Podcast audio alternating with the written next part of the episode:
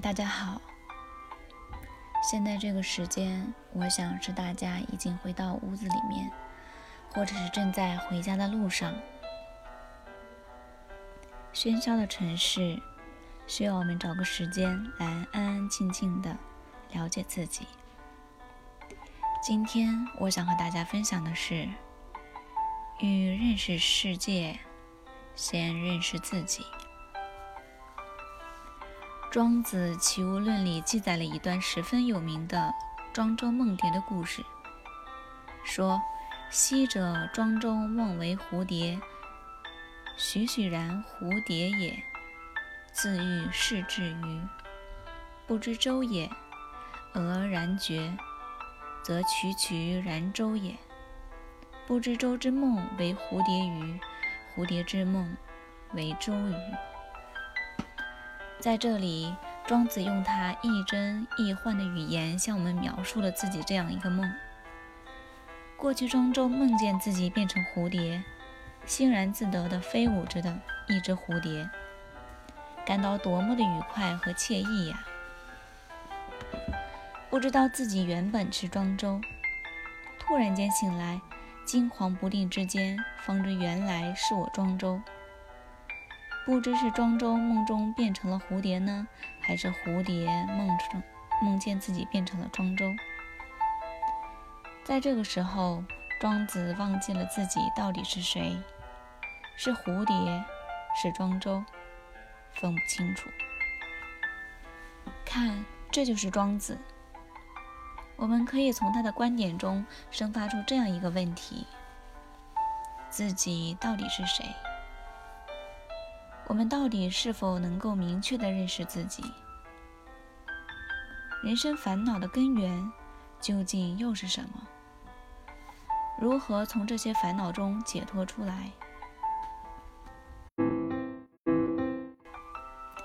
一个人被烦恼缠身，于是四处寻找解脱烦恼的秘诀。有一天，他来到一个山脚下。看见在一片绿草丛中有一位牧童骑在牛背上，吹着长笛，逍遥自在。他走上前去问道：“你看起来很快活，能教给我解决烦恼的方法吗？”牧童说：“骑在牛背上，笛子一吹，什么烦恼也没有了。”他试了试，却无济于事。于是他又开始继续寻找。不久，他来到一个山洞里，看见有一个老人独坐在洞中，面带满足的微笑。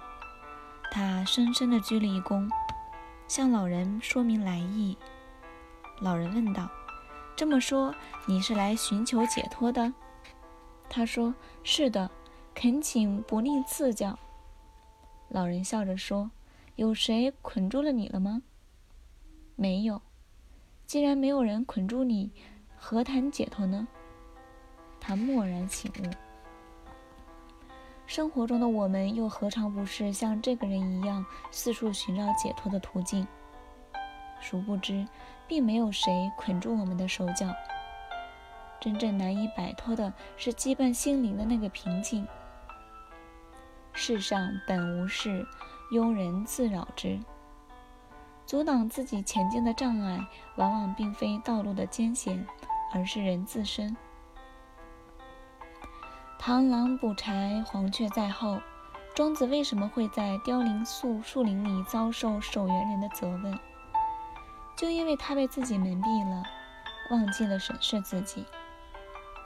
现实生活中，很多人过得并不如意。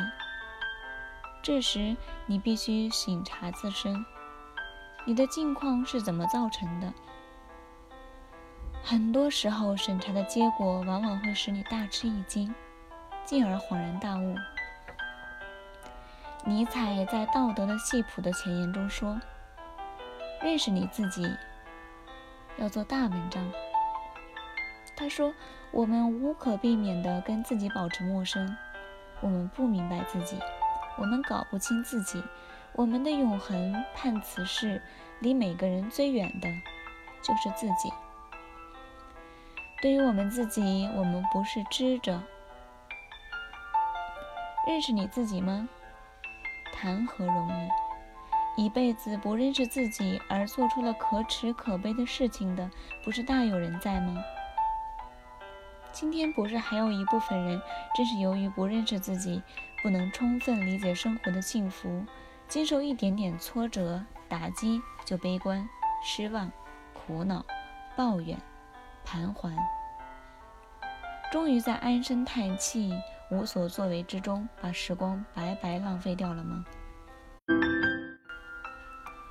认识你自己吧，作为一个想战战兢兢做一番事业的人。对自己先要有个正确的认识，这难道不应当是一个最起码的要求吗？比如说，你可能解不出那样多的数学难题，或者记不住那样多的外文单词，但你在处事事务方面却有特殊的本领，能知人善任，盘难解纷，有高超的组织能力。你的理化也许差一些，但写小说、诗歌是能手。也许你分辨音律的能力不行，但有一双极其灵巧的手。也许你连一张桌子也画不像，但是有一副动人的歌喉。也许你不善于下棋，但是有过人的想象力。在认识到自己长处的这个前提下，如果你能扬长避短，认准目标，抓紧时间把一件工作或一门学问刻苦认真地做下去。久而久之，自然会结出丰硕的成果。鲁迅说过：“即使是资质一般的人，一个东西钻上十年，也可以成为专家。更何况它又是你自己的长处呢？”古人早就说过：“临渊羡鱼，不如退而结网。”一个人生活在这个世界上，首先要做的事就是认识自己。只有认识自己，才能了解自己，才能真正明白自己的心灵究竟需要什么。认识自己是人生智慧的开始。认识自己吧，顺着庄子那些调皮诙谐的眼光，我们就能走上智慧的道路。好了，今天的分享到这里就结束了，谢谢大家。希望大家能够很好的认识自己，晚安。